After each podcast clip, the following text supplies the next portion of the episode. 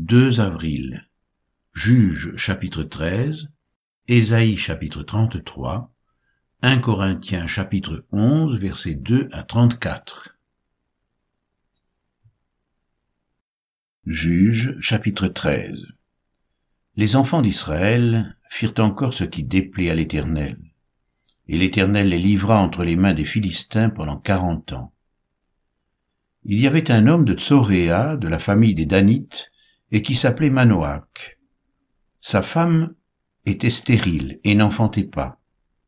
L'ange de l'Éternel apparut à la femme et lui dit, Voici, tu es stérile, et tu n'as point d'enfant. Tu deviendras enceinte, et tu enfanteras un fils. Maintenant, prends bien garde, ne bois ni vin ni liqueur forte, et ne mange rien d'impur, car tu vas devenir enceinte et tu enfanteras un fils. Le rasoir ne passera point sur sa tête, parce que cet enfant sera consacré à Dieu dès le ventre de sa mère, et ce sera lui qui commencera à délivrer Israël de la main des Philistins.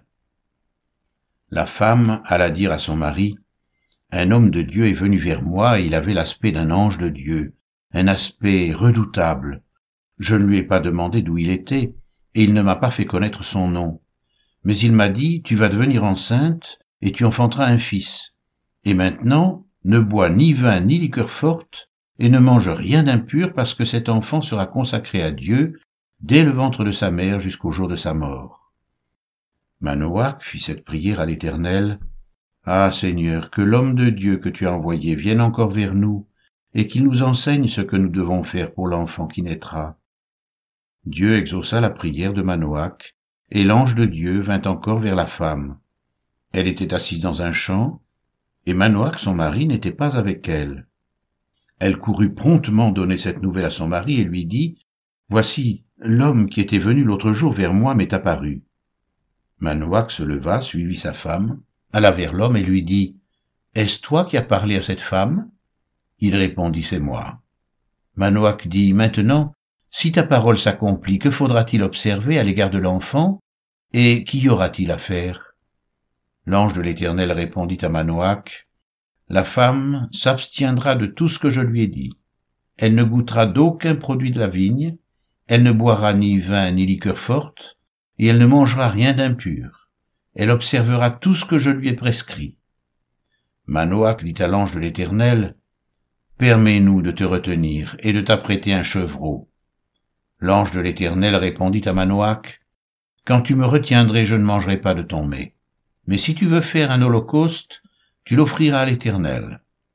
Manoach ne savait point que c'était un ange de l'Éternel. Et Manoach dit à l'ange de l'Éternel, Quel est ton nom afin que nous te rendions gloire quand ta parole s'accomplira?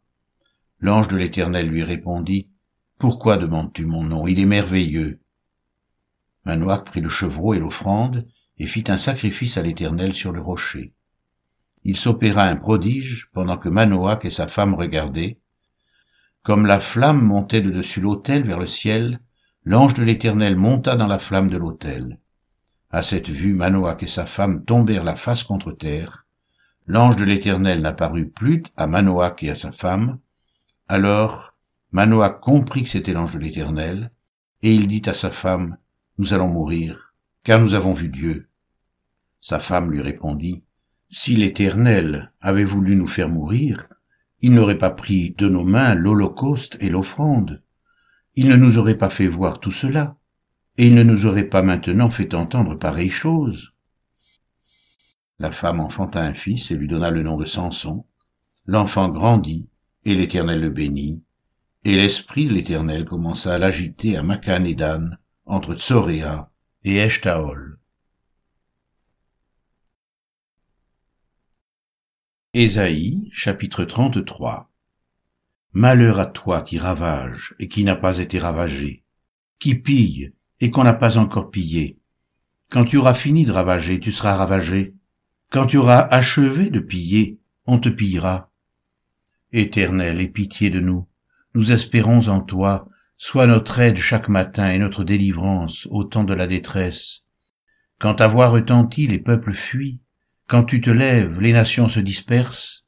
On moissonne votre butin comme moissonne la sauterelle. On se précipite dessus, comme se précipitent les sauterelles. L'Éternel est élevé, car il habite en haut. Il remplit Sion de droiture et de justice. Tes jours seront en sûreté. La sagesse et l'intelligence sont une source de salut. La crainte de l'Éternel, c'est là le trésor de Sion. Voici, les héros poussent des cris au dehors, les messagers de paix pleurent amèrement. Les routes sont désertes, on ne passe plus dans les chemins. Il a rompu l'alliance, il méprise les villes, il n'a de respect pour personne. Le pays est dans le deuil, dans la tristesse. Le Liban est confus, languissant. Le Saron est comme un désert. Le Basan et le Carmel secouent leur feuillage. Maintenant je me lèverai, dit l'Éternel. Maintenant je serai exalté. Maintenant je serai élevé. Vous avez conçu du foin, vous enfanterez de la paille. Votre souffle, c'est un feu qui vous consumera. Les peuples seront des fournaises de chaux, des épines coupées qui brûlent dans le feu. Vous qui êtes loin, écoutez ce que j'ai fait. Et vous qui êtes près, sachez quelle est ma puissance. Les pécheurs sont effrayés dans Sion, un tremblement saisit les impies. Qui de nous pourra rester auprès d'un feu dévorant? Qui de nous pourra rester auprès de flammes éternelles? Celui qui marche dans la justice et qui parle selon la droiture, qui méprise un gain acquis par extorsion, qui secoue les mains pour ne pas accepter un présent, qui ferme l'oreille pour ne pas entendre des propos sanguinaires, et qui se bande les yeux pour ne pas voir le mal, celui-là habitera dans des lieux élevés. Des rochers fortifiés seront sa retraite. Du pain lui sera donné, de l'eau lui sera assurée. Tes yeux verront le roi dans sa magnificence. Ils contempleront le pays dans toute son étendue. Ton cœur se souviendra de la terreur. Où est le secrétaire? Où est le trésorier? Où est celui qui inspectait les tours?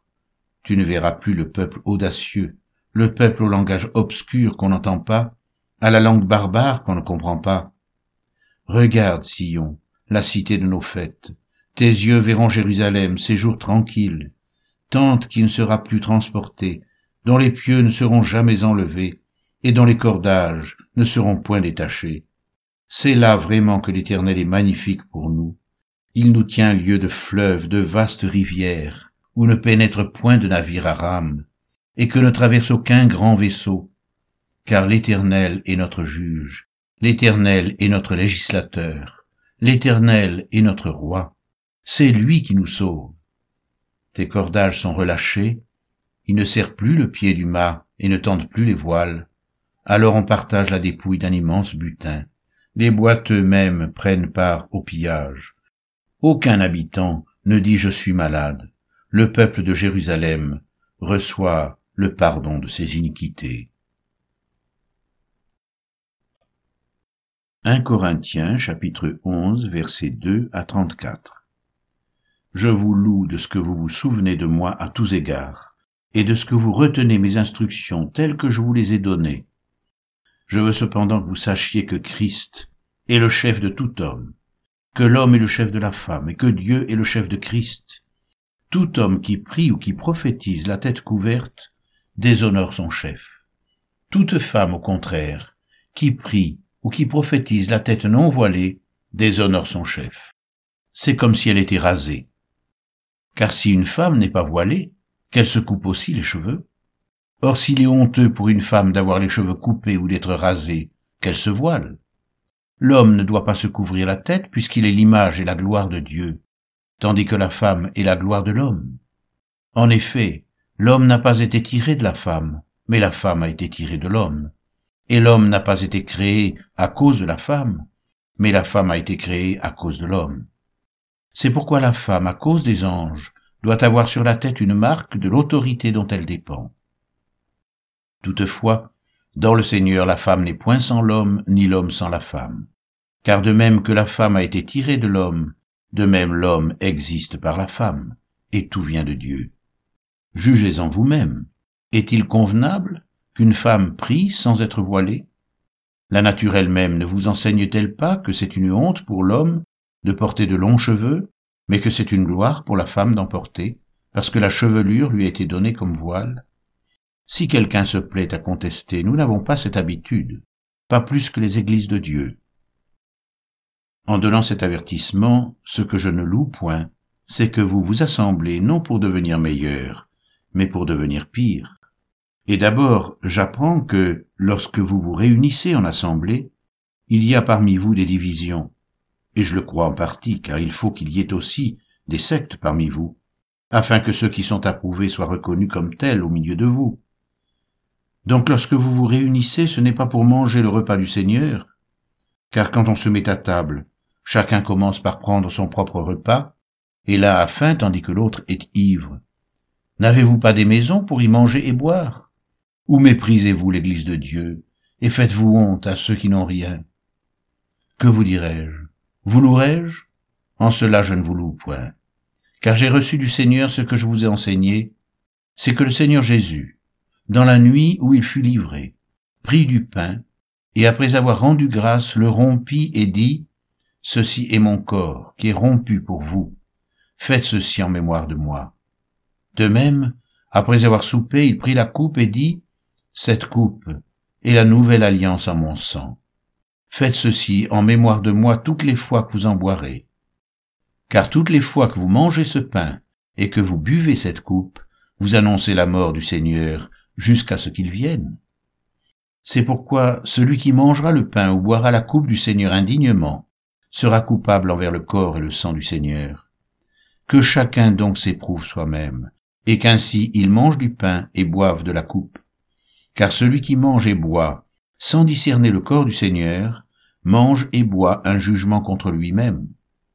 C'est pour cela qu'il y a parmi vous beaucoup d'infirmes et de malades, et qu'un grand nombre sont morts si nous nous jugions nous-mêmes, nous ne serions pas jugés. Mais quand nous sommes jugés, nous sommes châtiés par le Seigneur, afin que nous ne soyons pas condamnés avec le monde. Ainsi, mes frères, lorsque vous vous réunissez pour le repas, attendez-vous les uns les autres. Si quelqu'un a faim, qu'il mange chez lui, afin que vous ne vous réunissiez pas pour attirer un jugement sur vous.